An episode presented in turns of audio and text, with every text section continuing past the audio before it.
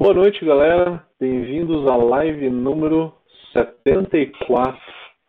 Estamos aí em um ano e meio de live, né? Um ano e meio trazendo esse conteúdo para vocês semanalmente, com algumas interrupções, né? A gente sempre parou final de ano, a gente vai parar no carnaval também. É, duas vezes eu tive que interromper por falta de luz, acredite. E duas outras vezes eu tive que interromper porque eu estava com um sinal de internet muito fraco, que eu estava dando consultoria em outras cidades, mas então um ano e meio aí para vocês e vamos continuar sempre. Cada vez mais temos mais seguidores, temos mais ouvintes e já foi parar até em podcast, então vocês podem ver isso no podcast do Spotify, no SoundCloud e no podcast da Apple Music também, tá? Então graças a vocês, conforme vocês vão pedindo e vão tendo audiência, a gente vai fazendo isso de uma forma cada vez mais ampla, né, para todo mundo. Espero que vocês tenham gostado até agora. Por favor, sempre ajude a gente com conteúdos. Por favor, escrevam os conteúdos que vocês têm interesse, que a gente vai fazer o prazer, vai ter um prazer de trazer isso para vocês. Começo da live a gente fala sempre de novidades, algumas pequenas novidades aí. Estamos lançando amanhã a primeira newsletter da Brau Academy, com uma cara de newsletter mesmo, com já trazendo um pouco de conteúdo. Vamos sempre trazer algum texto, tá? algum texto com algum conteúdo científico. É, a ideia é a gente trazer um cronograma na newsletter, trazer um pouco de conteúdo trazer o cronograma do que, que vai ter na Bell Academy no mês, trazer a programação das lives com os conteúdos das lives do próprio mês.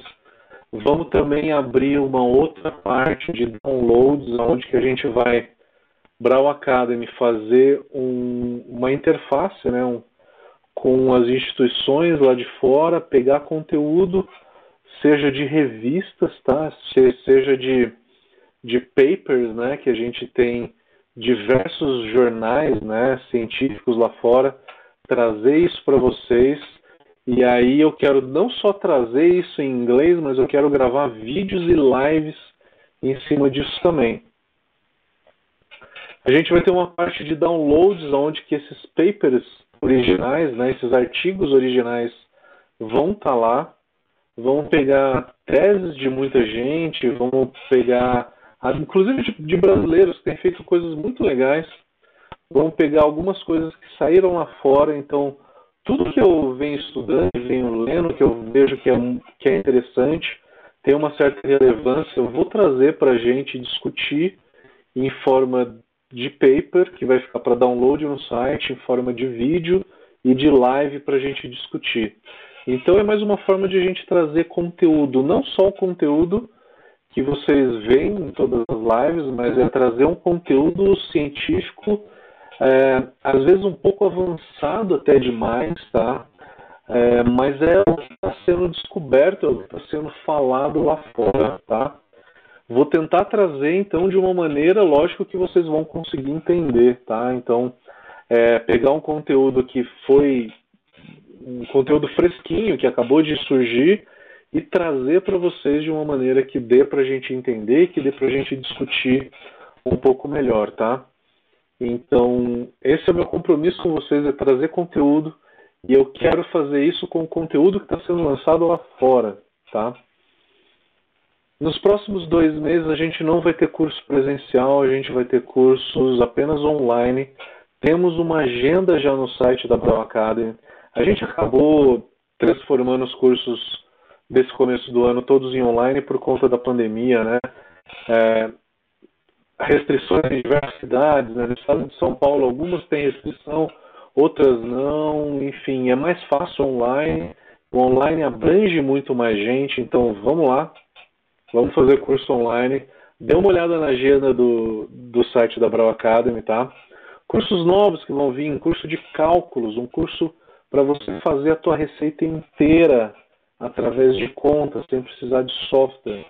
Curso de cálculos completo.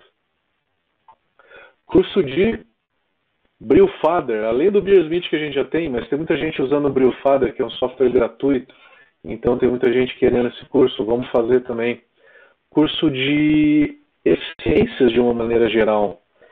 Vamos refazer o curso de receitas de uma maneira mais prática. Entre outras novidades, conforme a gente for tendo, a gente vai lançando aqui para vocês, vai falando na live em primeira mão para vocês. O som está ficando um pouquinho robotizado. Tá ruim para todo mundo?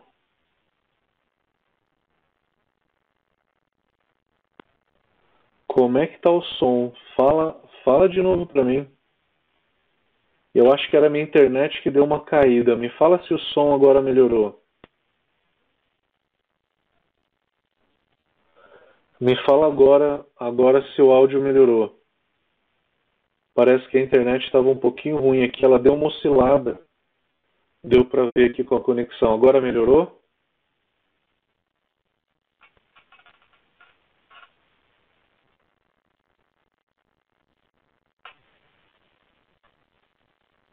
A partir de agora melhorou ou não? Só para saber se melhorou. Agora melhorou. Tá.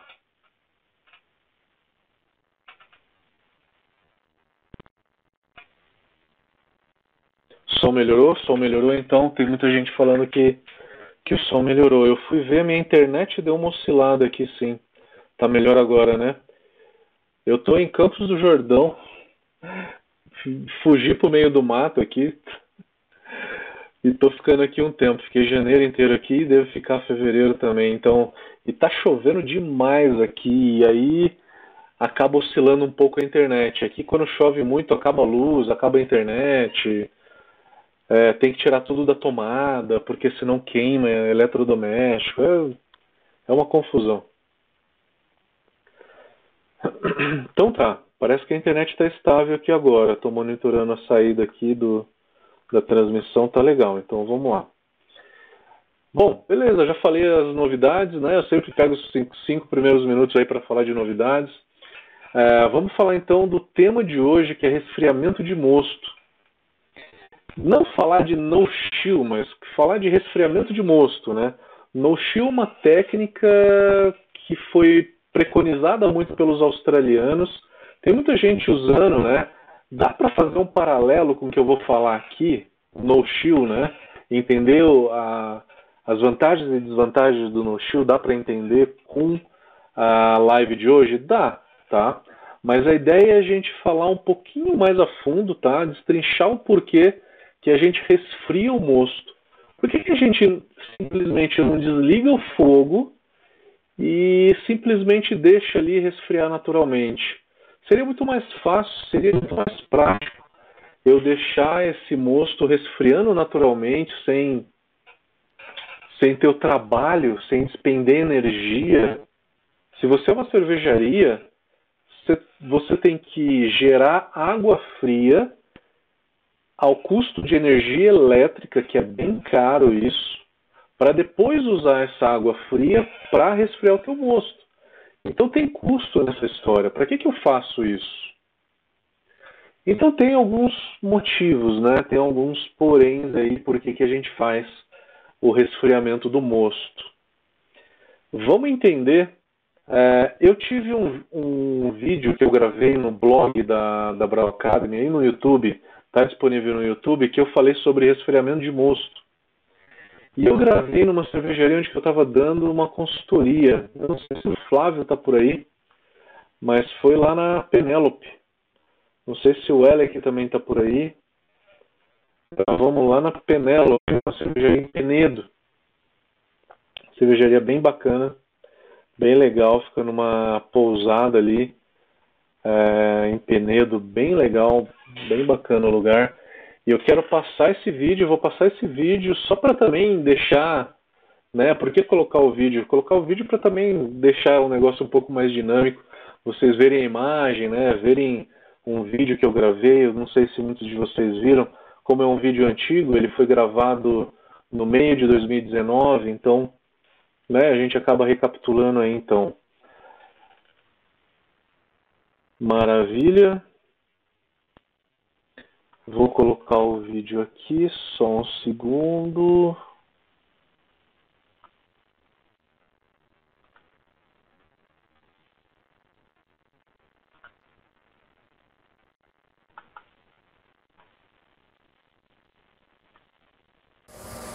Fala galerinha cervejeira, tudo bem?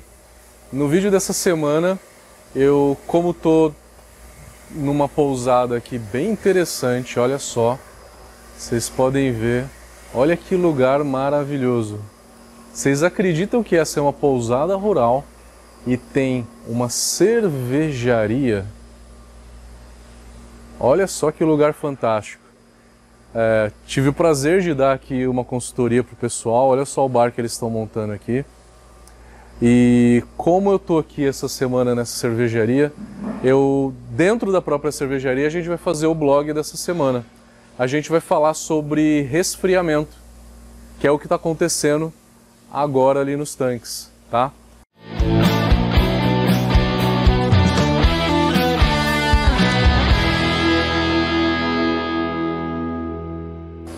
Então, galerinha, estamos aqui na cervejaria Penélope. Eu estou aqui com o Flávio, fundador da cervejaria, e a gente veio mostrar a cervejaria para vocês e mostrar o tema da, do vídeo dessa semana na prática, né? Flávio, conta um pouquinho da história da Penélope. Primeiramente, né? Se apresenta e fala o porquê da, do nome Penélope. Bem, a Penélope tem um nome bem curioso em função é, do lugar que a gente está inserido e também é, de uma ave muito curiosa que vinha visitar a gente todas as vezes que a gente começou a fazer cerveja de forma artesanal, sabe, Matheus? E a gente começou na panela de 20, depois... E qual que é o nome da, da, da, da ave? E essa ave vinha sempre muito curiosa. E essa ave aqui a gente conhece ela como jacu, aquele frangão preto. Que o nome é Penélope obscura, né? E ela se chama, o nome científico dela é Penélope obscura.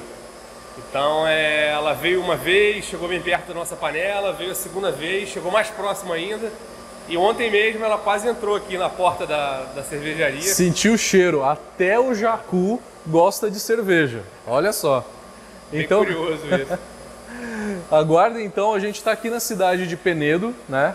A cervejaria se chama Penélope. A posada que eu mostrei para vocês agora há pouco é Vale dos Pássaros. Então, se você quiser fazer um spa cervejeiro, o lugar né? é esse. Com receitas do Matheus, a IPA tá foda, tá muito boa. E tem mais a gente novidade vindo ontem. aí, né? A gente e tá tem coisa... a elaborar coisa mais, mais pra frente aí, vem bastante novidade. Tem também. coisa legal vindo aí. Então fica a dica, quem vier para Penedo, dá um pulo na Vale dos Pássaros e toma uma cervejinha na Penélope. É, bom, eu quero falar para vocês então sobre resfriamento. O que, que a gente que a gente está fazendo exatamente agora? Eu queria mostrar para vocês, primeiro, para se fazer um resfriamento numa micro cervejaria, você precisa de um chiller de placas, como esse equipamento aqui. Esse chiller, ele é um equipamento onde circula água, água resfriada que vem por essa tubulação ela vem de um, de um reservatório que está lá, lá do lado de fora. Eu vou mostrar para vocês. Mas nessas placas, em uma placa desce água fria e na outra sobe mosto quente. É sempre no contrafluxo. O princípio do contrafluxo ele é muito interessante para a gente fazer um resfriamento bem rápido, né? Então, numa cervejaria de grande porte, até alguns caseiros devem ter um chiller de contrafluxo em casa, né? Além do resfriamento, a gente tem aqui esse cilindro verde no fundo, é um cilindro de oxigênio, a gente está aerando a cerveja. Vocês podem ver aqui nesse dispositivo, tá? Esse dispositivo aqui é aonde entra o oxigênio e ele se mistura na cerveja após ser resfriada, né? Porque quando, quando o mosto está está mais frio, é que a solubilidade dos gases aumenta. Então a gente dissolve o oxigênio depois ah, da cerveja resfriada. A cerveja sai por essa mangueira e vai para o tanque. Ela está entrando então no tanque por baixo, que nem vocês podem ver por essa mangueira, né? E o equipamento aonde que tem a água gelada é esse equipamento aqui fora. É esse equipamento cinza que vocês estão vendo. Toda a água é armazenada aqui. Reparem que tem um compressor de geladeira aqui que coloca é, gás refrigerado para dentro desse equipamento, gelando essa água e essa água ela fica por volta de 3 ou 4 graus positivo, né? E essa água é usada no resfriamento da cerveja. O ideal é que a gente faça o resfriamento dessa cerveja em no máximo uma hora ou uma hora e quinze. Por quê? Porque acima disso a gente começa a ter DMS na cerveja. O DMS ele nunca para de ser gerado. Porque todo o mosto que está lá na panela, nessa panela onde que o Flávio está lá no fundo, tá? Todo o mosto ele está quente. Ele está quente e ele não tem mais agitação nenhuma, né? Ah, porque durante a agitação da fervura, o DMS, como é um composto de enxofre, ele é volátil e ele é evaporado. Como a gente não tem mais agitação, a gente só tem calor, o DMS é gerado. De precursor do DMS, ele é quebrado em DMS, então ele é gerado e ele não é evaporado. Ele não é evaporado porque eu não tenho mais a turbulência da fervura, tá? Então o mosto quente por muito tempo, ele vai gerar DMS e não vai ser volatilizado. Esse é o motivo, o principal motivo que a gente resfria essa cerveja o mais rápido possível. Outro motivo que a gente tem que resfriar a cerveja o mais rápido possível é que todos os lúpulos que a gente jogou no final da fervura e a cerveja que a gente fez aqui agora, a gente jogou lúpulo a zero minutos de fervura, né? Esse lúpulo, se eu não resfriar a cerveja rápido, ele não vai ter aroma nenhum, ele vai perder completamente o aroma e ele vai virar apenas amargor. Então, esses dois são os dois grandes motivos de que a gente resfria a cerveja o mais rápido possível, tá? O porquê a gente resfria a cerveja eu já mostrei, o como a gente resfria, né? Ah, quais são os métodos agora para os caseiros, né? A gente mostrou numa micro, numa micro cervejaria, onde a gente tem aqui atrás fermentadores de mil litros e esses outros dois fermentadores são fermentadores de 500 litros. A panela a cozinha uma bibloco, né? São duas panelas de 500 litros. Então essa é uma cervejaria com capacidade de produzir por volta de 4 a 6 mil litros mês. Em casa, a opção mais fácil que tem é você pegar um chiller de imersão e jogar dentro da tua panela de fervura, aonde que vai passar água, temperatura ambiente ou água gelada dentro dessa serpentina para que resfrie a tua cerveja. Se você usa água a temperatura ambiente, demora muito tempo. Pode demorar uns 50 minutos até uma hora. O começo do resfriamento é muito rápido mas depois o final do resfriamento é um pouco mais lento. Esse é o equipamento mais barato, o chiller de imersão. O segundo equipamento que você pode ter em casa é um chiller de placas ou de contrafluxo, como o que você viu aqui na cervejaria, né? É um chiller de placas onde que a água ela passa no contrafluxo. É, usando água da temperatura temperatura ambiente, que é a água da torneira, a gente não consegue resfriar a cerveja para menos do que talvez 20, 25 graus. Né? Então, o ideal seria resfriar essa cerveja primeiro, nem que seja colocar o teu balde na geladeira para depois fazer a adição da levedura, né? Na hora que chegar na temperatura de fermentação, aí você adicionar a levedura para começar a fermentar, tá? É, bom, gente, é, aqui tá, né? Queria mostrar uma micro cervejaria para vocês, falar um pouquinho dos motivos do resfriamento e como que a gente pode fazer o resfriamento. E espero que vocês tenham gostado. Até a próxima. Valeu.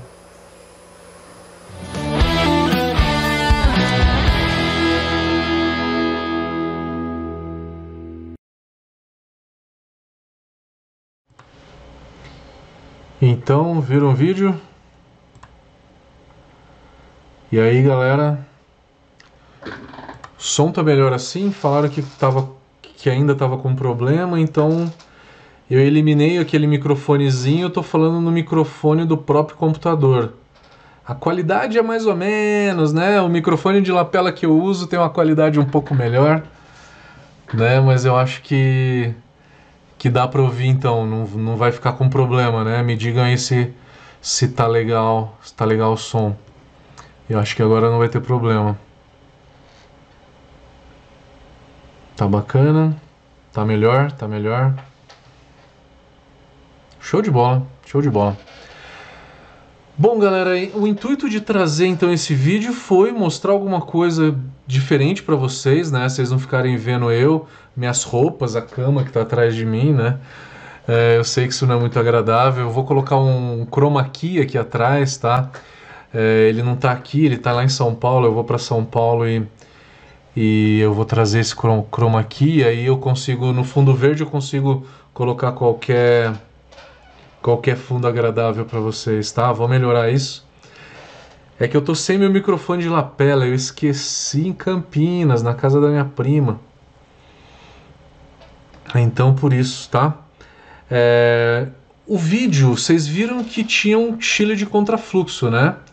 Chile de placas, inclusive, né? Como que funciona numa cervejaria? Numa cervejaria você geralmente você tem o resfriamento em dois estágios. No primeiro estágio entra a água a temperatura ambiente, água da torneira, tá? E aí com isso, essa água esquenta, ela sai por volta de uns 65 graus.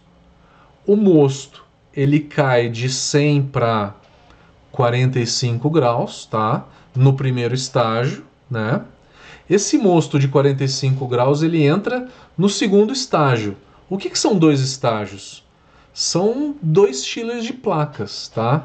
São dois equipamentos que nem aquele, tá? São dois chillers de placas. Alguns equipamentos mais modernos hoje está vindo tudo junto.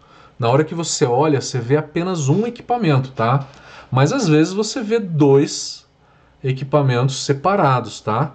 É porque são dois estágios. Você entra primeiro com água e aí o mosto ele resfria um pouco, esquenta a água que eu vou armazenar na minha tina de água quente para fazer a lavagem da próxima cerveja, né? O mosto que saiu a 45 graus do primeiro estágio entra no segundo estágio e no segundo estágio entra com água fria. A temperatura dessa água fria geralmente é de 3 ou 4 graus. Ele é um banco de água fria que não necessita ter glicol nele porque a temperatura dele gira em torno de 3, 4 graus. Já é uma temperatura suficiente para você conseguir resfriar o mosto para 10, 12 graus, que seria o mínimo de uma temperatura de pitching, né? Que seria o pitching de uma lager, de uma pilsen, por exemplo. Então, é, esse é o resfriamento normalmente que se tem numa cervejaria de grande porte. Chile de placas e o método de contrafluxo. Por que contrafluxo? Contrafluxo quer dizer que a água a água fria ou água a temperatura ambiente vem num, num sentido e o mosto quente vem em outro. Esse contrafluxo ele tem uma troca térmica muito melhor, aonde que no final do, do resfriamento, na saída do equipamento, a diferença de temperatura entre, a, entre o mosto e a água vai ser por volta de uns 6 graus, 5 ou 6 graus. Estou querendo dizer, se a água da tua torneira está a 25 graus, o teu mosto ele vai estar tá mais ou menos a 30, 31 graus na hora que ele sair desse estilo de placas.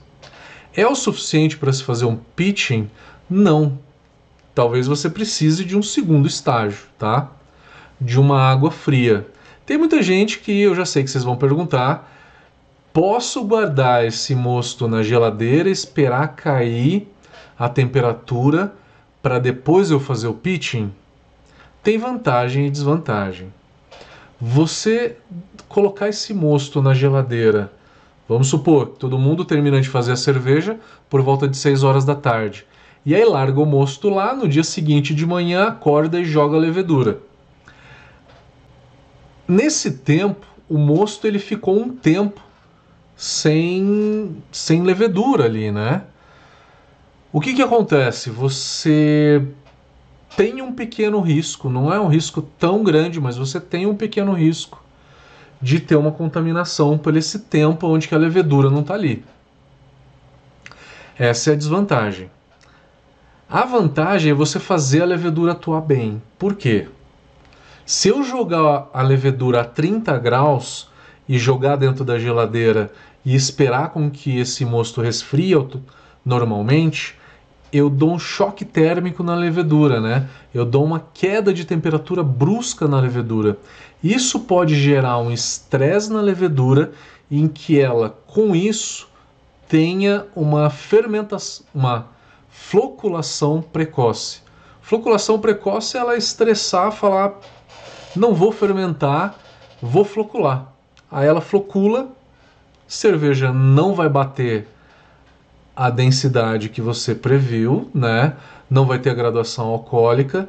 Se ela não bateu e ficou muito açúcar ali, pode estourar a garrafa, pode dar muito problema depois.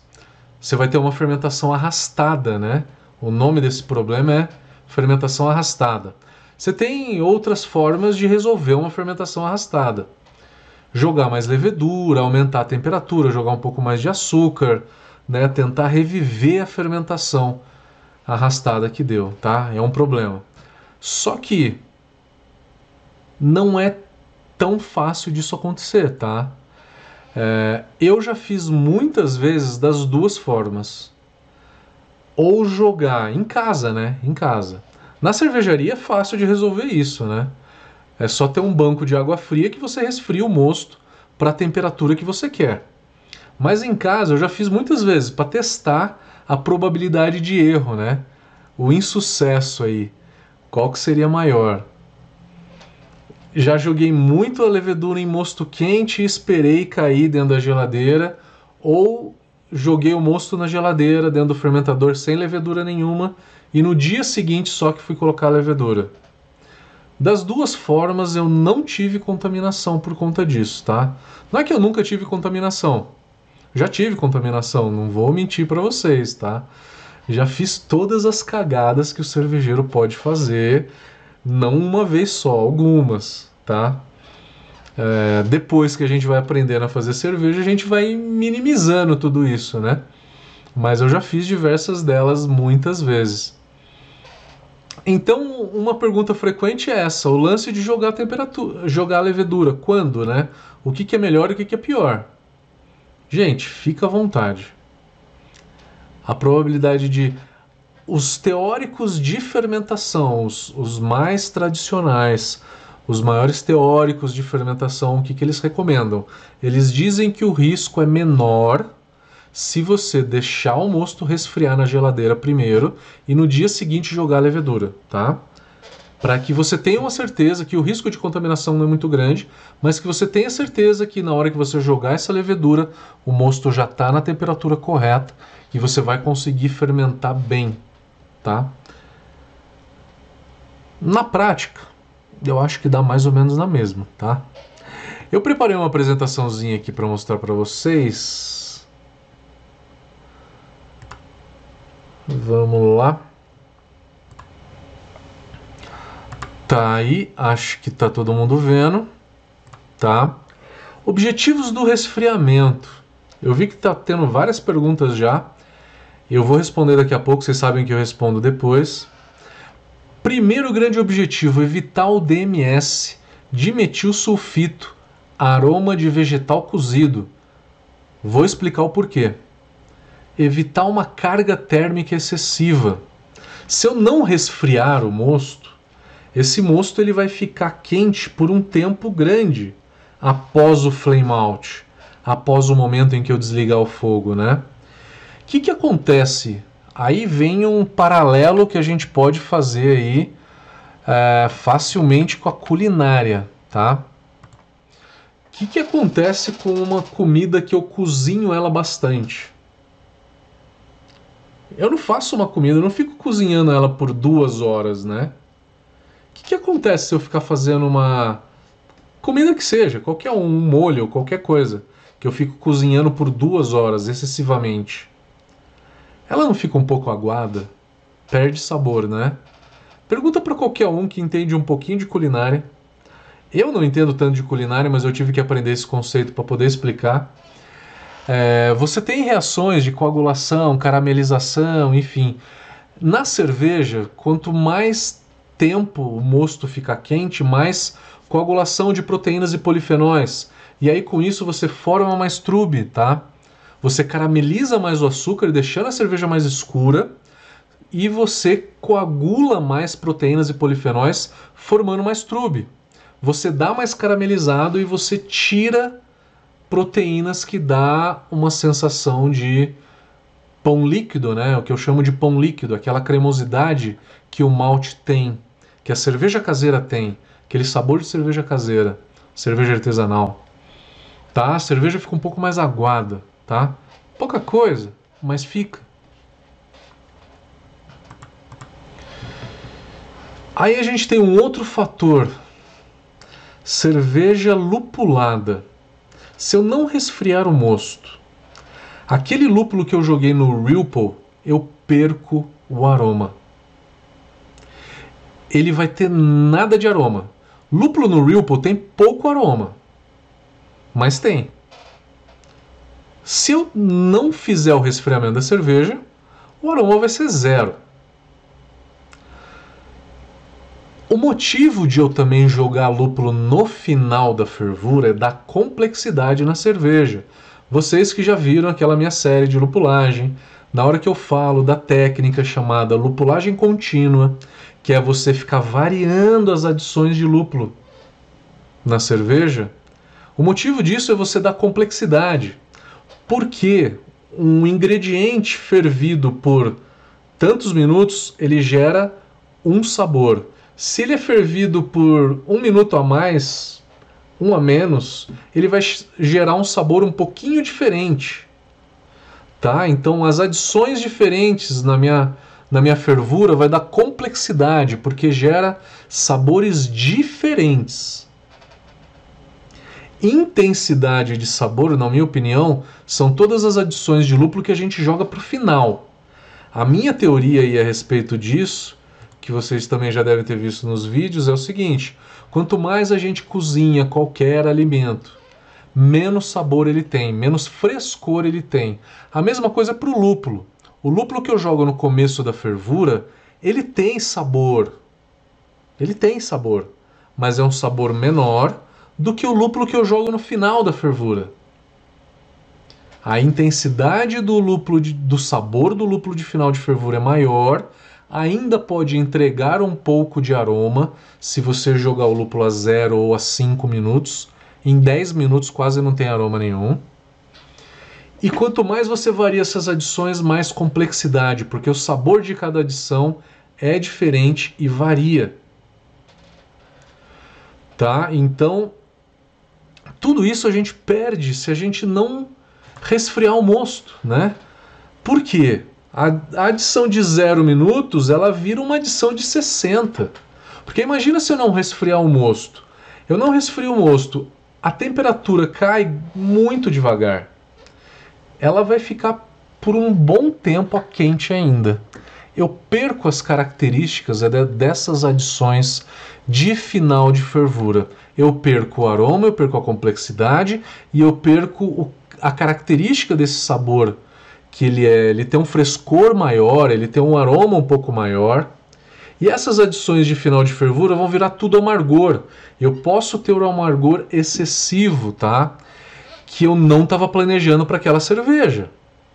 Se você não for resfriar o teu mosto, considere que você está jogando todo esse lúpulo a 60 minutos de fervura, todo no começo da fervura, para poder calcular corretamente o amargor, tá?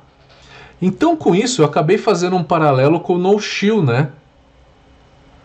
É lógico, na hora que você fala do no chill, você fala também dos benefícios de resfriar, né? Então as duas coisas estão juntas, né? Então aí a gente acaba falando dos benefícios de resfriar esse mosto. Beleza?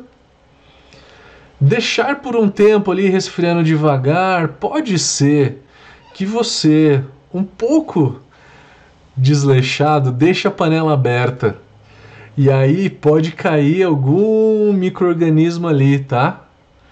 E pode contaminar a tua cerveja. Importante para a indústria é a economia de tempo. Se eu resfrio rápido essa cerveja, eu já vou fazer um novo lote, já vou fazer uma nova batelada, tá? Se eu tenho esse mosto por um tempo maior, a quente, todo mundo sabe, ou já ouviu falar pelo menos, de um negócio chamado oxidação da parte quente. Né? Oxidação da, do processo de produção onde que eu tenho mosto quente. O que, que é isso? É mostura, na mosturação, na clarificação, na fervura, no ripple e no resfriamento. São momentos em que eu tenho meu mosto quente. Quando eu tenho o mosto quente, eu não tenho absorção de oxigênio, quase nenhuma, é praticamente zero. Então, eu não oxido o mosto pela absorção do oxigênio, mas a parte superficial do mosto ele está em contato com o oxigênio essa parte superficial, a superfície de cima, está oxidando diretamente. A oxidação na parte quente ela existe, a gente sabe disso, só que não é um negócio que facilmente dá para evitar. Em casa não dá, tá? Na indústria de grande porte dá, fechando a panela. Só que em casa você não vai fechar a panela, porque senão vai jorrar cerveja tudo para fora, tá? Na indústria mesmo, quando se pode, se fecha a panela. É, é outra história, tá? Que aí com isso você você mantém ali um pouquinho de fuligem, de vapor, né? Que isso acaba retirando oxigênio, diminuindo a concentração de oxigênio e oxidando mais, menos a, a cerveja nessa, nessa hora. Mas enfim, isso não é problema para a gente também discutir aqui, que é muito pequeno quando acontece, tá? Vamos falar do DMS. O DMS ele começa a surgir lá na malteação, onde eu tenho no embrião do malte, durante a malteação, na germinação ali do embrião, eu tenho a metionina se unindo ao metil, que forma o precursor do DMS, também chamado de sulformetilmetionina. Precursor do DMS não tem esse aroma de milho, tá? O precursor do DMS ele não tem aroma de milho e ele é o que tem no malte em grande quantidade. Não tem DMS no malte em grande quantidade. Tem sim é o precursor dele. O calor da fervura quebra o precursor em DMS e homocernina. Homocernina não tem sabor nenhum, mas aí que gera o DMS, é o calor da fervura. O DMS ele é um composto de enxofre, de metilsulfito, né? Esse composto de enxofre ele é volátil. Ele sendo volátil, ele vai ser evaporado pela turbulência da fervura. Pela turbulência da fervura, não vai ser quebrado nem não é nenhuma reação que acontece, tá? É simplesmente a evaporação. Aí, vamos mostrar um gráfico para vocês que eu duvido que vocês já viram isso em algum lugar. Retirado do livro do nosso finado Kunze, né? Kunze é o maior é, escritor da, é, de cerveja que a gente tem. Não, na, na, atualidade também, né? A partir da década de 70 ele começou a escrever bastante coisa. E, e ele escreveu muita coisa até hoje.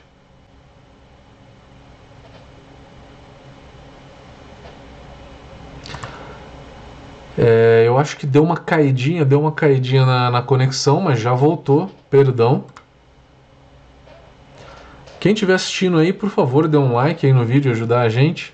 Eu vou voltar aos últimos minutos, tá? Porque eu acho que a conexão aqui deu uma oscilada bem de leve, mas deu uma osciladinha aqui, tá? Então eu estava falando sobre o DMS, né? Eu vou voltar nesse slide aqui, então, não sei se vocês ouviram. No embrião do malte é onde que a gente forma ali, durante a germinação do, do nosso malte, a gente forma, é, pela união da metionina com o metil, a gente forma o precursor do DMS. o precursor do DMS, pelo calor da fervura, ele se quebra em homocernina, que não tem sabor nenhum, e em DMS. O calor da fervura não vai quebrar o DMS. O calor da fervura vai, com a agitação do mosto, evaporar o DMS, porque ele é um composto de enxofre e ele é volátil, tá? Ah, então é por isso que eu tenho que ter uma fervura muito intensa. Você precisa ter uma fervura intensa, mas não precisa ser aquele negócio absurdo, não.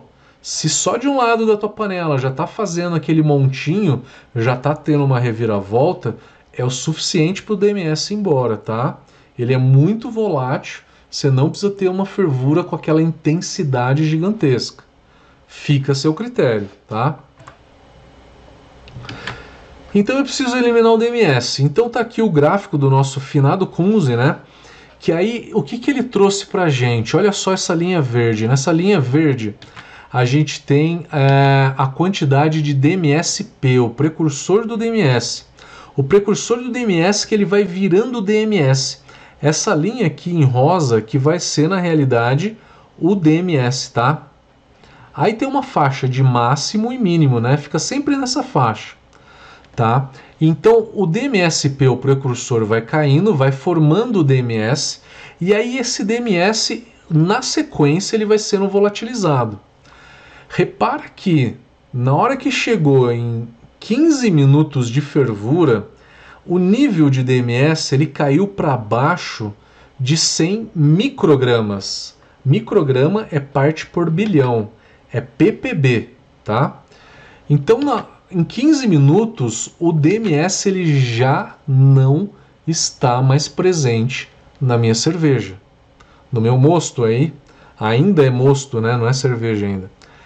É, então, 15 minutos de, de fervura é mais ou menos o suficiente para você eliminar não 100% do DMS, tá? Não vão dizer que eu falei para vocês ferverem cerveja o mosto por 15 minutos, só por conta disso, tá?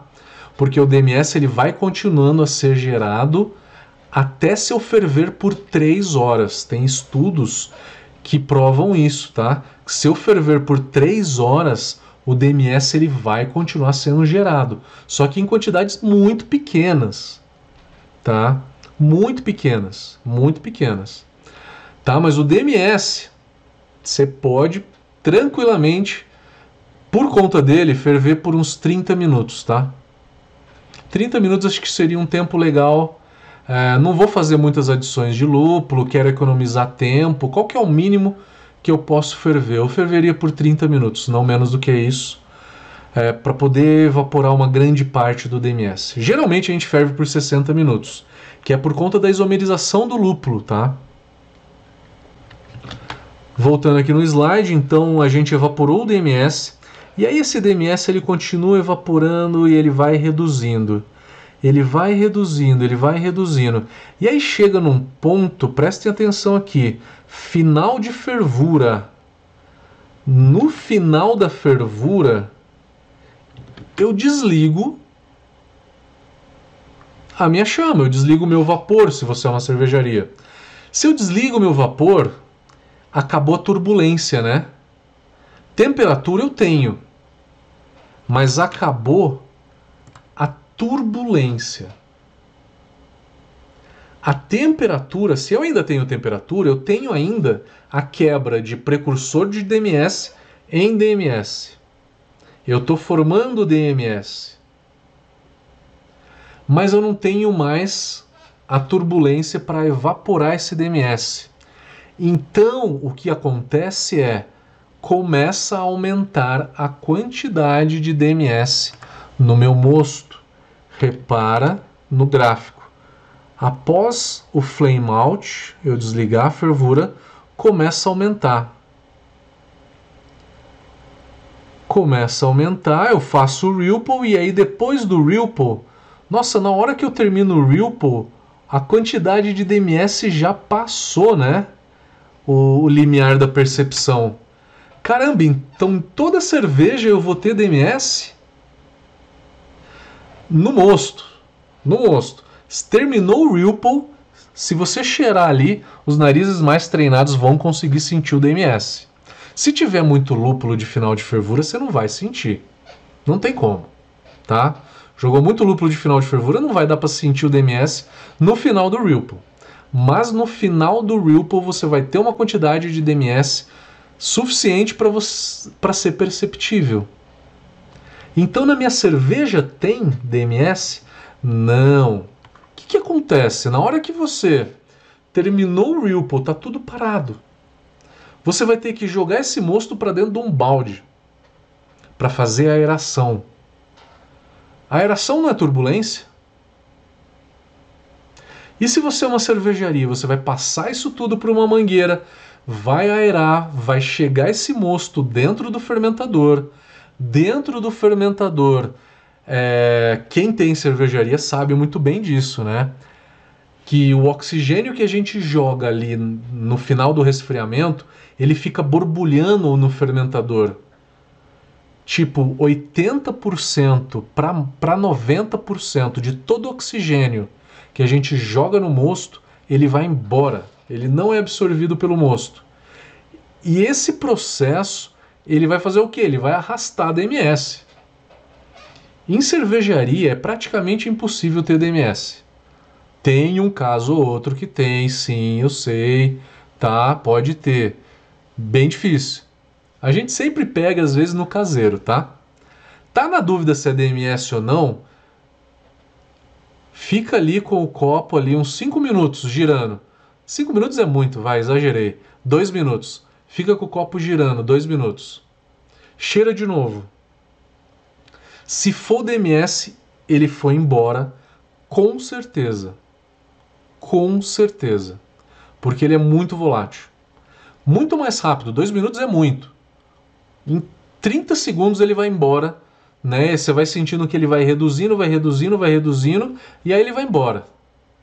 Eu estou falando isso porque tem muita gente que confunde DMS com o dulçor do malte, com o sabor do malte. Não do caramelo, mas às vezes de malte claro, tá? Então tem muita cerveja que é, vai muito pouco lúpulo. O cara faz uma pilsen leve, com cor bem clara, que tem muito pouco lúpulo, e ele não joga muito lúpulo no final da fervura, não tem muito amargor. E aí, geralmente as pessoas pegam essa cerveja, cheiram e acham que é ou de acetil ou DMS, tá? Eu já vi esse erro muitas vezes, principalmente se tiver sommelier aqui, tá? Quer fazer o teste de DMS para você saber numa numa IPA, numa cerveja escura, quando que você vai fazer? Começou a fervura, nos 5 ou 10 minutos primeiros da fervura é onde que está o DMS todo indo embora. Tá? Então cheira ali em cima da panela, você vai ver que aquilo é o aroma do DMS. Tá? Então é... o DMS ele é difícil ficar na cerveja.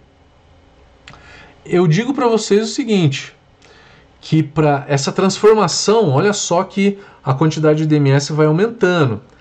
E aí até que ela aumenta numa quantidade aonde que mesmo depois de jogar no fermentador ela ainda vai continuar. Para que isso aconteça, para que eu tenha DMS na minha cerveja, eu tenho que manter o meu mosto quente por mais ou menos uma hora e meia, uma hora e quinze, uma hora e meia. Mosto quente quer dizer Ripple mais resfriamento. Se Ripple mais resfriamento, o tempo total, der por volta de uma hora e quinze, uma hora e meia, é provável que você tenha DMS na tua cerveja. No chill, certeza que você vai ter DMS na cerveja, tá? Porque você jogou o mosto quente lá para dentro, ele continuou sendo gerado e aí ele não evaporou, tá? Continuando na apresentação, um equipamento que faz eliminar o DMS é o que a gente chama de chapéu chinês. Como é que ele funciona? Aqui do lado esquerdo a gente tem o cozedor interno, né?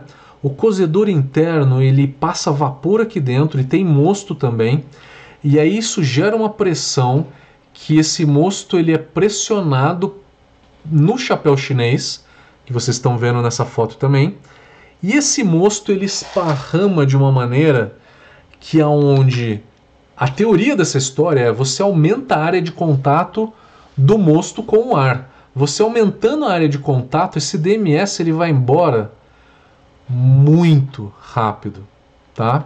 Aumentando a área de contato. É para isso que existe esse equipamento chamado de chapéu chinês. Precisa uma micro cervejaria ter isso? Não. Micro cervejaria geralmente ferve por uma hora e não faz questão de ferver por meia hora, que em 20 minutos, enfim. Isso é uma coisa mais para grande cervejaria que quer, quer ferver por um, por um período menor, né, por um tempo menor. E aí com isso você garante a eliminação do DMS. Na hora que a gente fala de resfriamento, a gente tem que falar de Ripple também, né? Para que, que, que o Ripple existe? Para que, que eu faço o Ripple? Para decantar sólidos? Não é resposta, né? Para que, que eu faço o Ripple?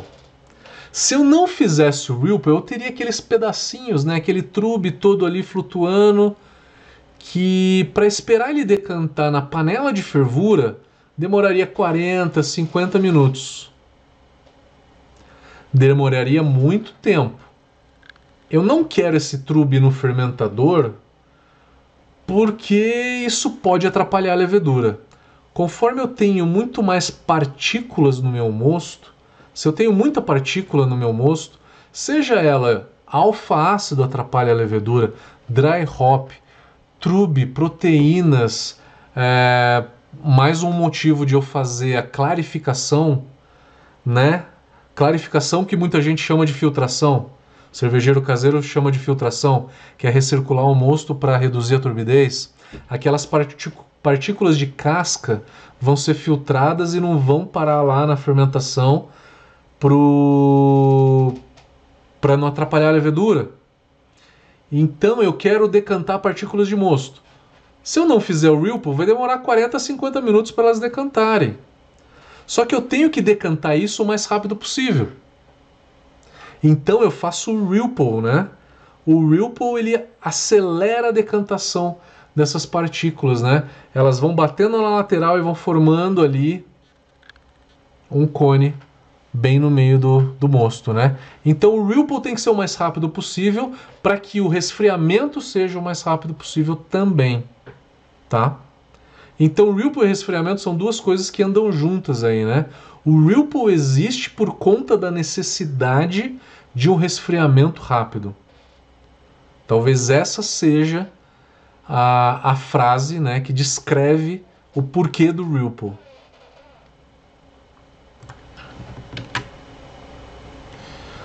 Carga térmica é aquilo que eu falei, o mosto quente por muito tempo, comida muito tempo cozida né, na panela, ela fica aguada, ela perde sabor, né? Esse é um efeito difícil de, de se perceber, né? É realmente uma nuance não tão fácil né, de se perceber. É, falei do Ripple, né? Necessidade do Ripple. Chile de placas, então conheçam o Chile de placa. Tá aqui um Chile de placa. Aqui são as placas. E aí, por que, que a placa ela é toda enrugada? Por que, que ela é toda enrugadinha? Porque eu aumento a área de troca térmica, tá? Ela é toda enrugada, ela é o mais enrugada possível para que eu consiga aumentar a área de troca térmica, tá? Mosto e água. Então tá aí para vocês um chile de placas. Esse é um chile de placas gigante, ele tem em altura de uma pessoa, tá? É de uma cervejaria de grande porte. O de uma micro cervejaria vocês viram no vídeo no começo da, no começo da live, né? aquele vídeo que eu passei na micro cervejaria lá em Penedo, tá? Para o caseiro, o que, que você vai ter? O mais fácil de todos é o chile de imersão, né? Vai lá e coloca na panela. Eu comecei a resfriar cerveja em casa com gelo, tá? Você pode colocar o gelo e botar um chiller ali, uma, uma serpentina dentro do gelo. Eu comecei com uma chopeira a gelo, aquela chopeira velha a gelo eu passava o mosto por dentro da chopeira. Eu acho que quase ninguém faz isso, né? Eu comecei a, a fazer minha cerveja dessa forma. Mas em casa, o que, que eu recomendo? Você quer um equipamento simples e barato? É o chile de imersão. Você quer começar a melhorar um pouquinho? Compra esse chile de contrafluxo. Ele é de contrafluxo, só que repara que ele tem uma serpentina dentro, né? É, então, na serpentina passa o mosto e aí vem uma mangueira de água por fora, né? Por fora. Que aí a água vem no contrafluxo. E aí a água vem no contrafluxo. Então é um chiller de contrafluxo, só que ele é em formato serpentina. Mas a gente tem o chiller de contrafluxo que é formato de placa. Contrafluxo é a metodologia, tá? é que é onde você tem o mosto quente do lado e a água, o líquido refrigerante de outro, né? O contrafluxo ele aumenta a troca térmica, tá? Muito mais do que o chile de imersão. Bom, eu acho que com isso é o material que eu preparei para vocês. Acabei até falando um pouco a mais, mas acho que foi legal. Espero que vocês tenham gostado. Vamos lá para as perguntas. Vamos começar pelo Instagram. Galerinha toda no Instagram.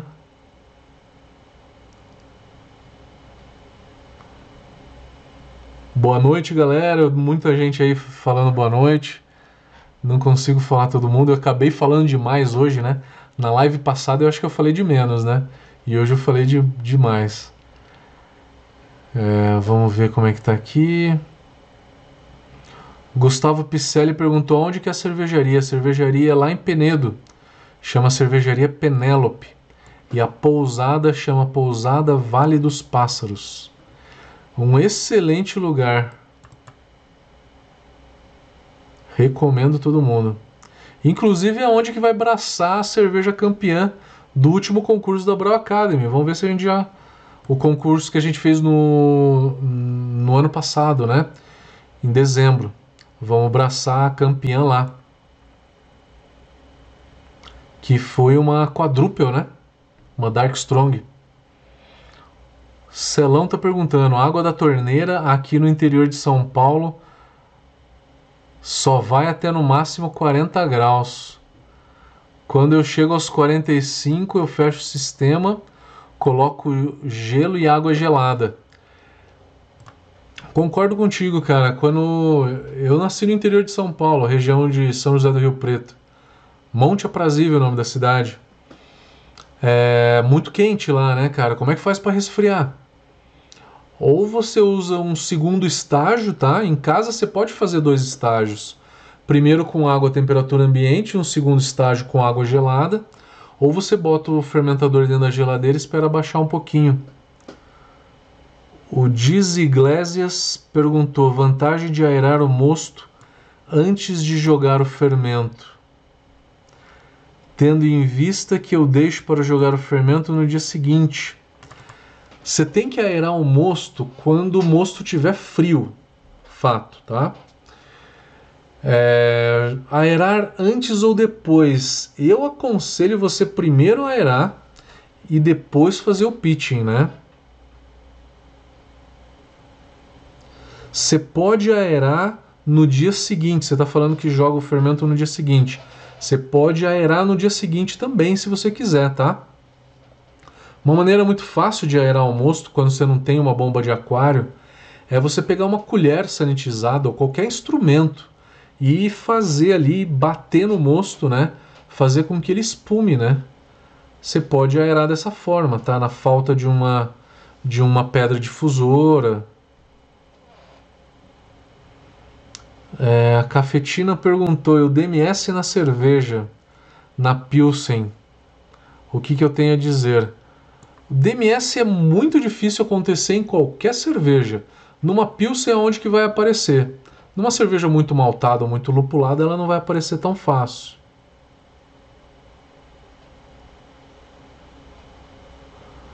Cervejaria Labrador perguntou o que, que seria o pré-chiller. Pré-chiller seriam dois estágios, né? Um estágio com água com água a temperatura ambiente e outro com água refrigerada.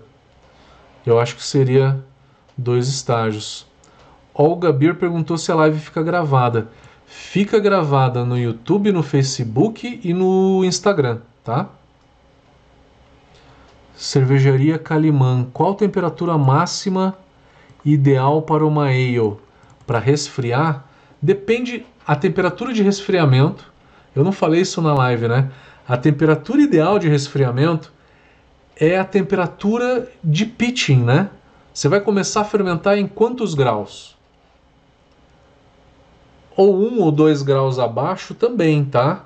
Ou na mesma temperatura que você vai começar a resfriar, ou um ou dois graus abaixo, ou um grau acima, tá? Numa faixa de dois graus, ou para cima ou para baixo, não muito mais do que isso. Por quê? Porque o choque térmico de 2 graus, né, na levedura pode prejudicar ela, que nem eu falei no começo do vídeo, e acabar deixando com que ela flocule antes do tempo, tá? Então não é legal ficar oscilando a temperatura de uma levedura mais do que 2 graus no momento em que ela está fermentando. Na hora que eu vou fazer o cold crash, não tem problema nenhum. MS Cavaleira está perguntando: primeiro vem o Ripple, depois o resfriamento. O que, que eu diria sobre o Ripple depois do resfriamento?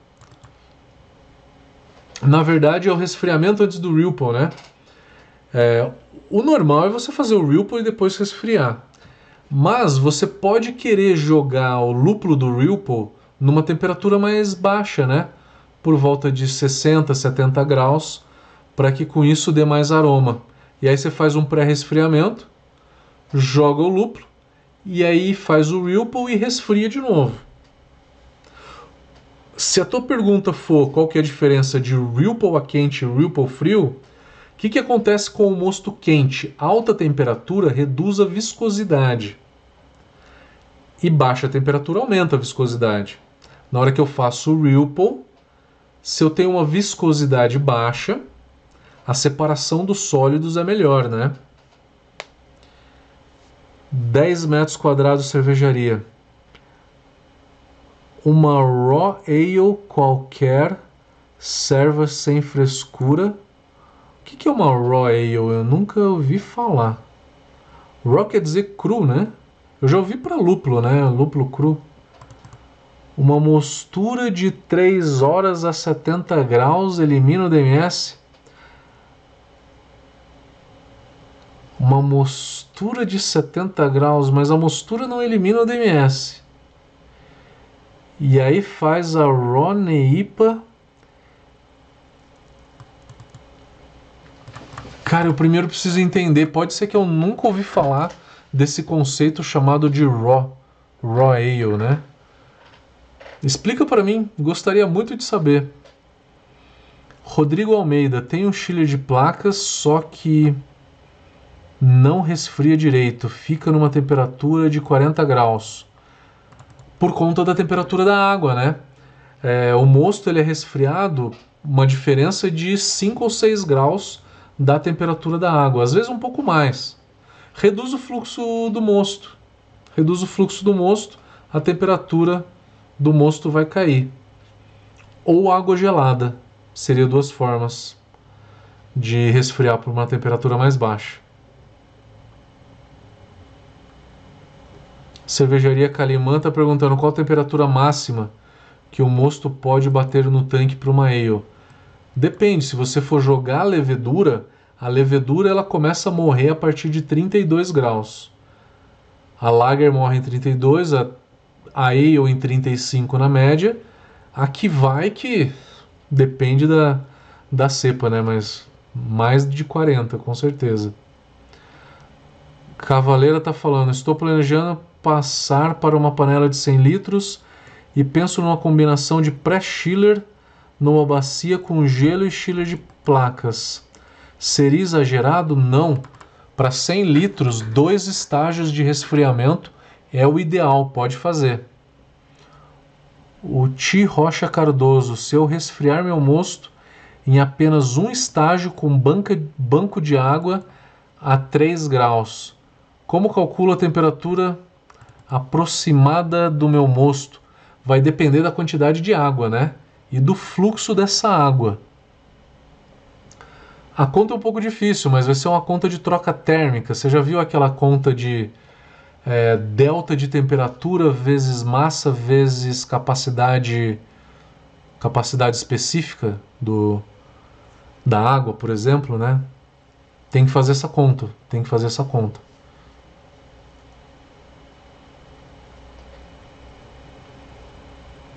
Celão, Celão perguntou, mestre, pulou a pergunta do DMS.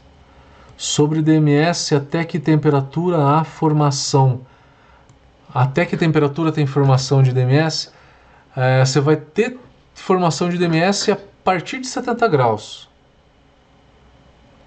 E aí ele perguntou se abaixo de 60. Abaixo de 60 está bem tranquilo. Abaixo de 70, 60 você não tem informação, tá? Olga Beer, tem um amigo que a cerveja dele fica com gosto estranho, meio químico. Parece um clorofenol. Ele está perguntando se pode ser DMS. O DMS ele não tem aquela pungência que o clorofenol tem. O clorofenol ele tem um aspecto de solvente muito forte. É bem diferente. O DMS se confunde às vezes com o diacetil, porque ele é bem suave, tá? E ele é meio docinho, tá? Ele não é um negócio que espanta, que que nem o diacetil, né? Se a cerveja tem diacetil, ela não fica intragável. Mas se ela tem clorofenol, ninguém consegue tomar. O Diz Iglesias perguntou: tem um fermentador cônico antes do início da maturação de uma ale?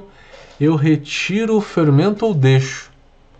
Tanto faz, não precisa tirar a levedura antes de fazer o cold crash, não, tá? Não precisa. Não é necessário, não é obrigatório.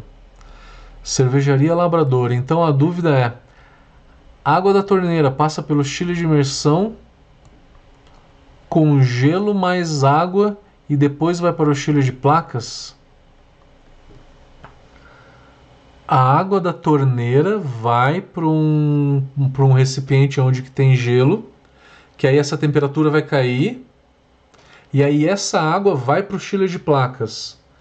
Isso vai resolver legal o teu problema de resfriamento. Que aí eu acho que você vai conseguir umas temperaturas boas, tá? Ao custo do gelo, né? Tenta fazer o gelo na tua casa mesmo porque gelo é bem carinho, né? O 10 metros quadrados cervejaria falou que a Raw Ale é uma cerveja crua, sem frescura, no boil. É uma cerveja que não tem boil, né? No boil.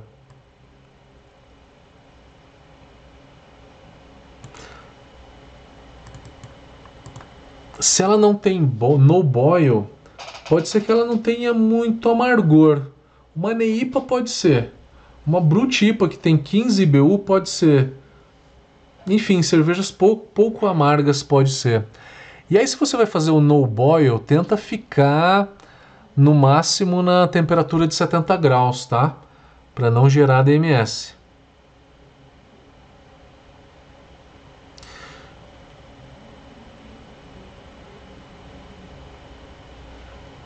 Cavaleira perguntou: Acho que estou perdendo lúpulo de aroma a zero minutos de fervura. Então tentarei os seguintes passos: resfriamento até uns 60 e depois joga o lúpulo no Ripple. Tudo bem, você faz uma pré-queda né, da temperatura e depois joga o lúpulo no Ripple. Olga Beer, como temos uma norte de leveduras a 32 graus, eu inocular a 30 graus, pode dar algum gosto ruim na, na cerveja? Não, gosto ruim não dá. Algumas morrem em 32, as lagers, por exemplo, né? As ales morrem em 35. Você inocular 30 não dá sabor ruim não, tá? Paulinho Esteves, qual problema eu posso ter se eu não conseguir baixar a temperatura rapidamente para o Cold Crash. Tipo, para eu chegar a um grau eu demoro 4 ou 5 dias. É perda de tempo só. É só perda de tempo. O problema seria a perda de tempo, só isso, mais nada. Facebook sem pergunta, Hilton Bernardo, Luiz Alberto da Silva, como é que vocês estão? Ah, tem uma pergunta aqui do Hilton durante o resfriamento com mochilas de imersão a quantos graus para de gerar o DMS? Abaixo de 70 graus não gera mais DMS. E os aromas do Ripple também, né? Por volta de 60 a 70 graus, tá? Para não gerar DMS e ter aromas melhores do Ripple, tá? Do lúpulo no Ripple, perdão. Facebook eu devia ter pegado uma cerveja hoje, eu tô perdendo a voz já. Tô morrendo de sede. Facebook, se eu já fiz live de Neipa. Olha, boa. Boa dica. Boa dica.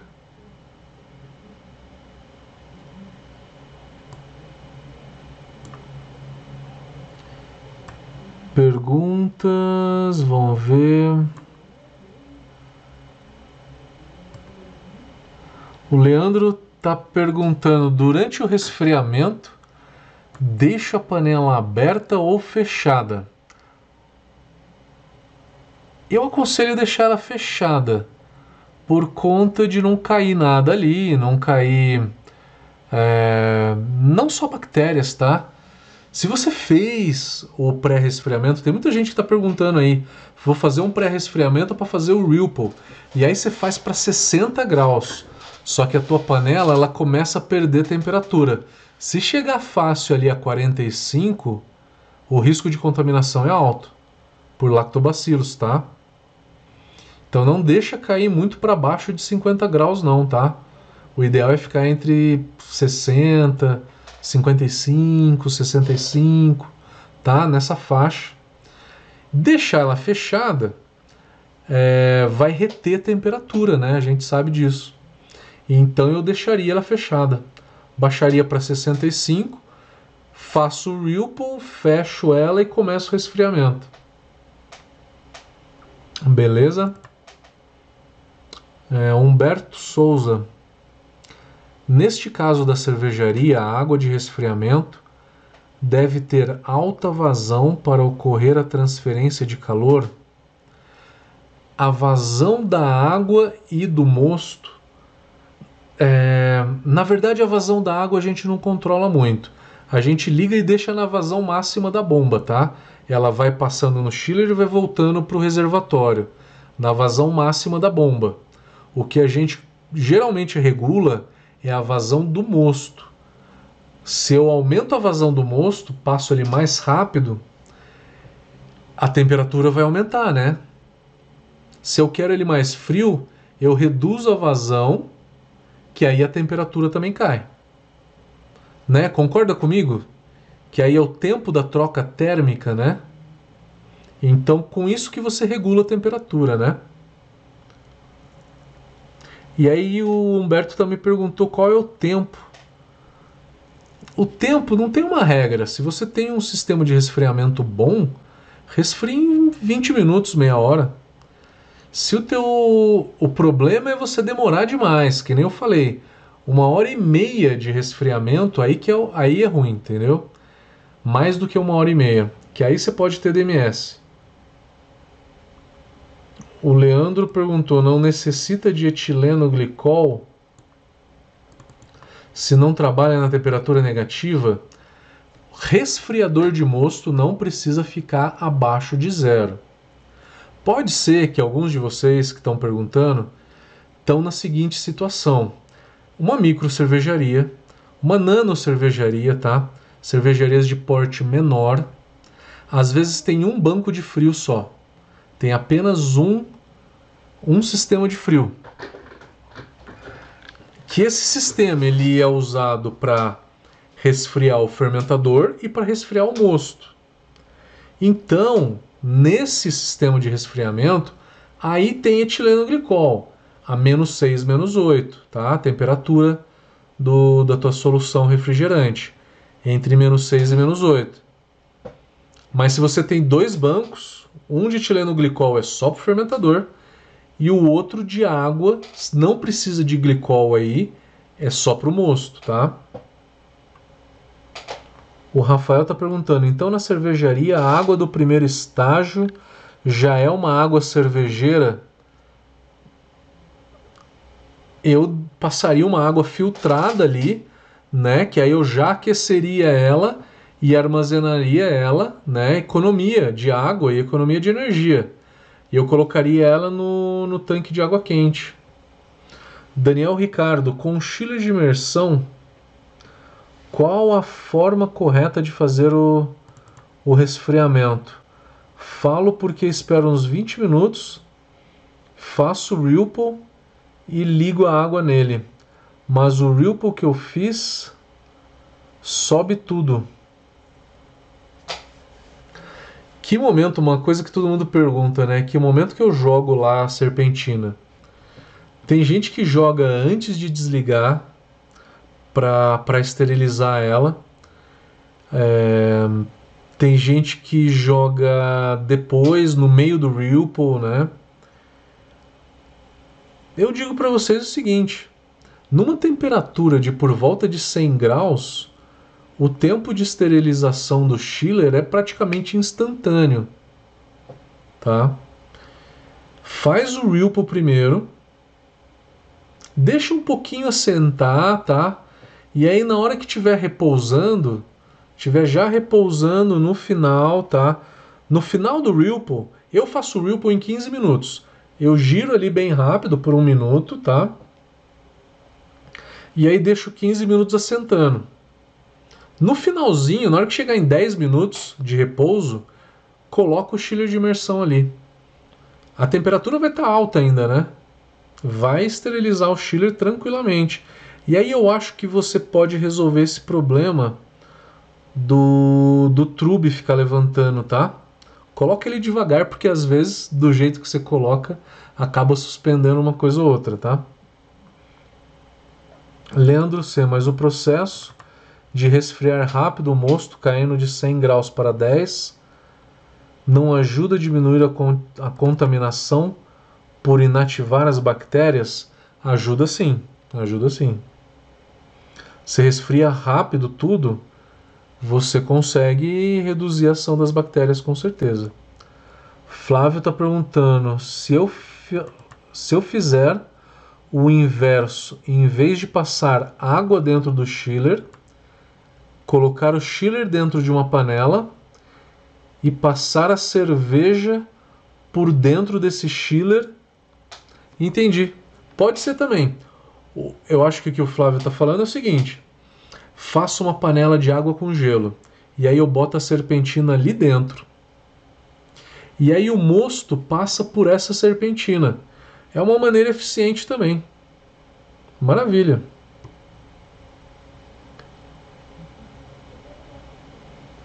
O que, que eu falo do DMS na Pilsen? O DMS na Pilsen aparece muito fácil. Eu acho que eu já respondi essa pergunta, né?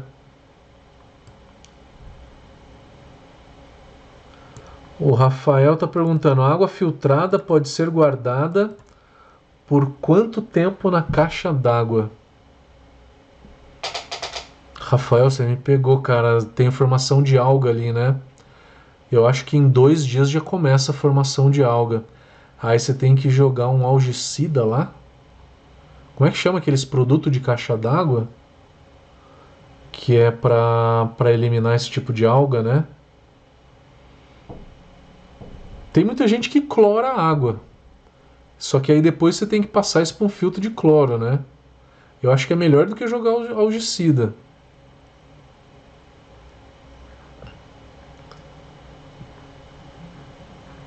O corredor maluco, tudo bem? Tá perguntando se eu inocular a 25 graus a levedura se tá bom. Tá bom, tá bom. Não vai matar a levedura, né? Não vai matar. José Roberto Saraiva, eu uso água da torneira passando por um chiller em uma tina com gelo e depois passa pelo chiller. Deixa eu prestar atenção de novo, que eu me perdi, peraí. Eu uso água da torneira que passa num chiller em uma tina com gelo.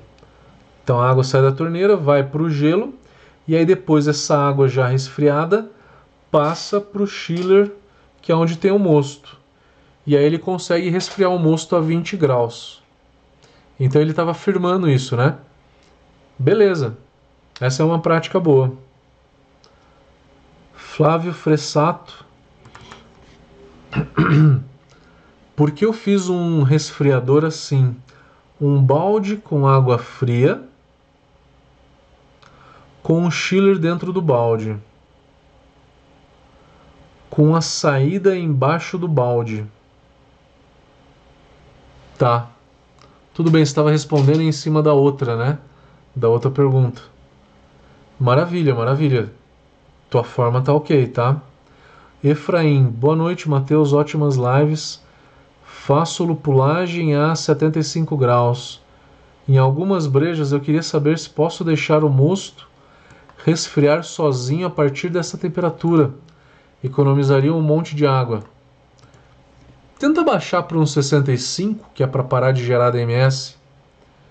Se você faz o Ripple a 75, no final do Ripple vai estar tá quanto? Uns 68? Média temperatura. Se estiver por volta de 65, aí pode, tá? Aí o risco de DMS é bem baixo e você não vai ter isomerização mais do lúpulo que você jogou, né? Você não tem mais amargor. Maravilha. Boa colocação, tá?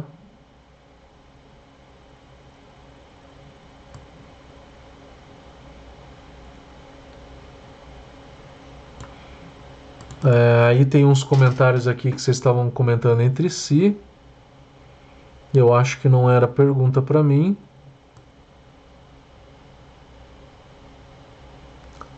Tá, eu vi que vocês conversaram ali entre si, beleza. Quem gostou do nosso, da nossa live, por favor, dê um like, ajude o nosso canal.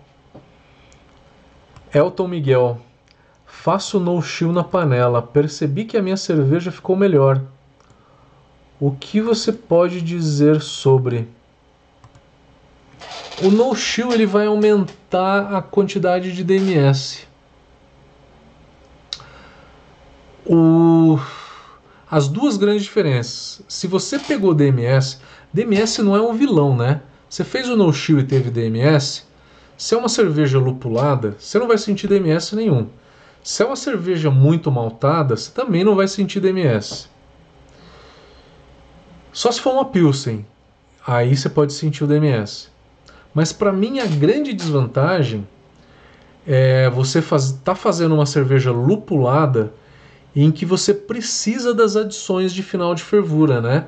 Você precisa de complexidade nessa IPA que você não consegue ter com o no chill. Tá? Para mim, a grande desvantagem, a maior desvantagem é a complexidade de lúpulo que você tem no final da fervura, nas adições de final de fervura, em que você perde com isso, tá? Você perde a complexidade e essa intensidade, esse sabor mais fresco do lúpulo, né?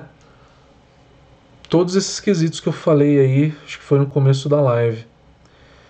Tá? Para mim essa é a grande desvantagem, cara. Depende do estilo que você está fazendo. Eu acho que melhor ela não vai ficar. Talvez por algum acaso esse lote ficou melhor do que outro. Mas também não tem muitos motivos para ficar pior. Depende do estilo, tá? Uma cerveja lupulada para mim ficaria pior. Perderia complexidade, mas eu teve muita gente que falou assim: eu faço no chill e a minha IPA é fantástica. Tudo bem, tudo bem. Tranquilo. Só que se você não fizesse o no shield, ela ficaria mais complexa, ela ficaria melhor ainda. É só esse meu ponto, não é que ela vai ficar ruim, tá? É que ela pode ficar melhor a IPA se você fizer o resfriamento.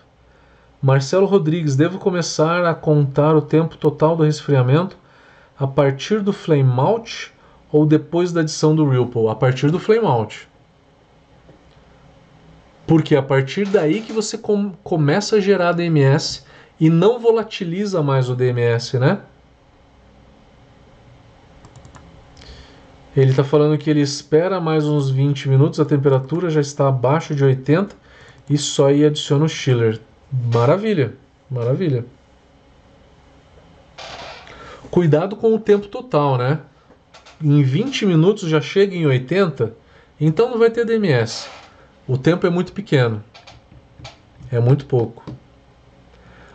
Hilton, como é que tá, meu querido? O Wilton está perguntando, ele usa um chiller de placas com água, com água da torneira, né? E essa água tá a 30 graus. Daí o mosto vai para uma serpentina de cobre com essa água da torneira, né? E aí você coloca gelo nessa serpentina, né? Que com isso consegue fazer o resfriamento. Entendi, o mosto passa dentro da, da serpentina, né? Que aí esse mosto vai para um balde com água da torneira e que tem gelo também, né? Show de bola, show de bola, Hilton. É uma forma fácil de, de conseguir resfriar. Aí o Wilton falou: a levedura a estas temperaturas ambientes, quando colocar a levedura no mosto, pode dar problema. Na hora que você coloca a levedura no mosto e aí qualquer queda de temperatura, qualquer oscilação de temperatura que seja mais do que 2 graus, pode dar um estresse da levedura e ela flocular antes do tempo. Pode ter um estresse de levedura, tá? Ela flocula antes do tempo e aí ela não atenua, né? Pode acontecer isso, mas a probabilidade disso acontecer é pequena. Chico Rino, para mim o que funciona bem é o pré-chiller com gelo. Maravilha. Ricardo FS Bill. Contrafluxo é baseado na respiração branquia, das brânquias dos peixes, né? Que legal, cara, não sabia. Leonardo, é sobre e sobre utilizar diluição. Parte da água está gelada dentro do fermentador e parte no mosto quente. Pode ser. Só garanta que a tua água fria é, esteja estéreo, esteja estéreo para resfriar. E aí calcula a quantidade de água certa que você vai precisar. Gabriel Ferreira pode dar dicas para a execução do Ripple. Na maioria das vezes não consigo fazer a formação do trube no centro da panela. É, você é cervejaria ou você é caseiro? Se você for caseiro, eu pego uma colher e fico por um ou dois minutos rodando bem forte. E aí eu tiro e deixo 15 minutos repousando. Nesses 15 minutos o trube fica ali. Numa cervejaria, 5 minutos com a bomba girando, você desliga e aí deixa 15 minutos parado também costuma fazer o trube no fundo da panela, tá? Você tem que tomar cuidado para não virar nada, né? Num, o chiller de imersão ele pode ele pode ressuspender alguma coisa ali, tá? Mas além disso, tirando qualquer coisa que pode mexer, né? O fundo que pode piorar. Se você quiser, comenta mais alguma coisa para eu tentar entender o que está que que tá acontecendo. Robson Pena, você indicaria um chiller de contrafluxo ou um de placa para uma single vessel de 200 litros? É, Robson, eu indicaria, já que você vai comprar, se você comprar um chiller de placas, gente, a gente tem um grande problema no chiller de placas. Qual que é? não dá para passar soda nele. Porque ele é todo soldado, né? E aí a solda não é inox. E aí você passa soda quente para limpar, você descasca essa parte de metal, tá? E aí você deixa esse metal na cerveja, né? O chiller brasado, que é aquele de placas que ele é todo soldado, você não pode passar soda, soda cáustica, tá? Se eu não passo soda cáustica, eu vou ter uma criação de biofilme ali dentro muito grande, tá? Que esse chiller ele vai ter vida útil. Vida útil, de um máximo dois anos. Eu tenho em casa, tá? Então eu te recomendo um chiller de contrafluxo, que é aquela serpentina, né? Que seja de inox. Se for de alumínio, você também não pode passar soda cáustica nele, porque reage e extrai alumínio. Aí é pior ainda, tá? O alumínio é mais tóxico do que se você extrair esses pedaços de soda do chiller brasado, tá? Contrafluxo de inox para poder lavar com soda, tá? Você pode fazer um. Alexandre Ucite, eu faço o Ripple na panela de fervura, depois eu trasfego para o fermentador. Adiciono o lúpulo do First Wort Hop e começo a resfriar. First Wort Hop não é no Ripple, tá? O First Wort Hop é antes da fervura. É só o nome que está que tá trocado. Mas a técnica está perfeita, tá? Você faz o Ripple, manda para o fermentador, você resfria, né? E aí faz o First Wort Hop. Ah, tá. Você manda para dentro do fermentador e aí começa a resfriar. Beleza.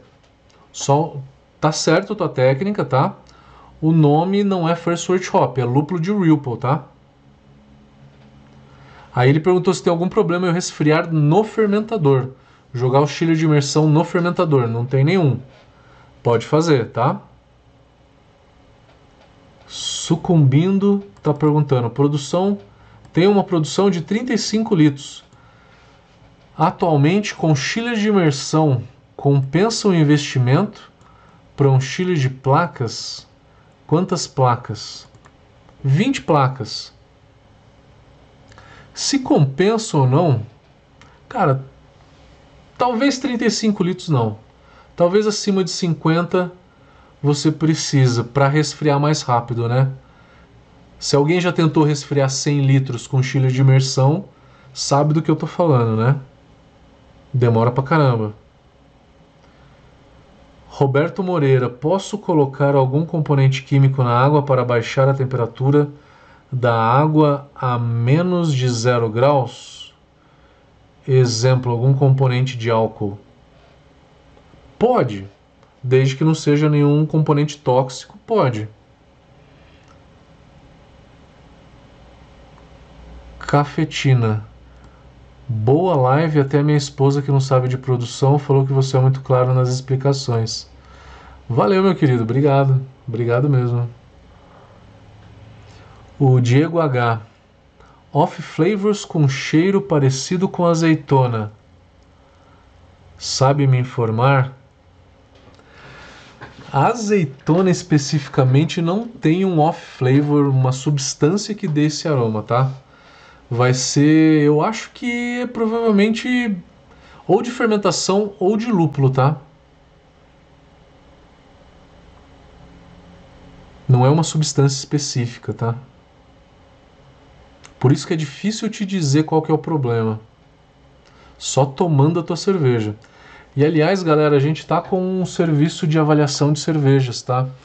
Quem tiver interesse, mandar a cerveja pra gente, a gente avalia, dá dicas na receita, enfim.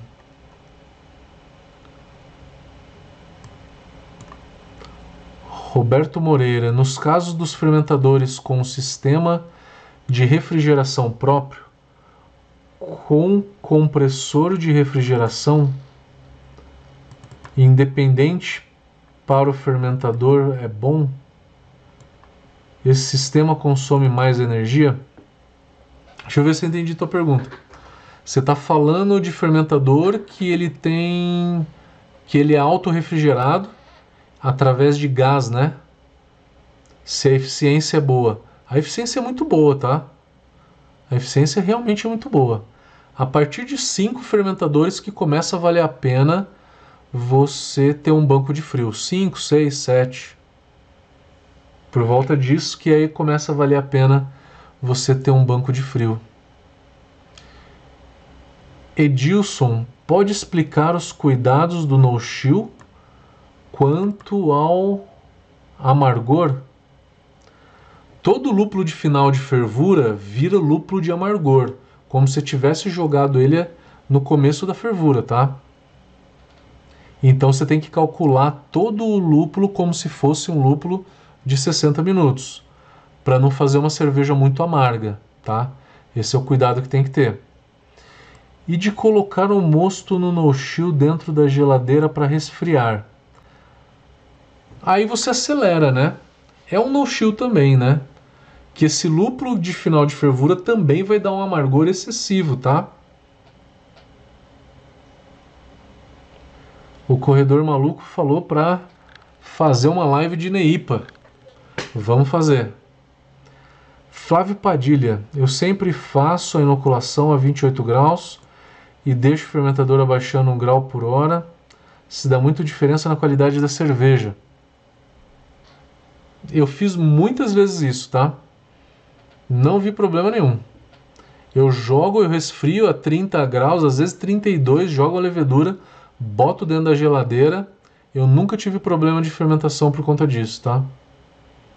O S05 então é uma levedura muito robusta, muito difícil ter problema. Obrigado, Wilton. Obrigado, Cafetina. Clayton, no Chile de placas, o que recomendaria para limpeza? Água quente, água fervendo. Água fervendo no dia que você fizer a abraçagem. José Roberto Saraiva está perguntando se o contrafluxo de cobre é aprovado.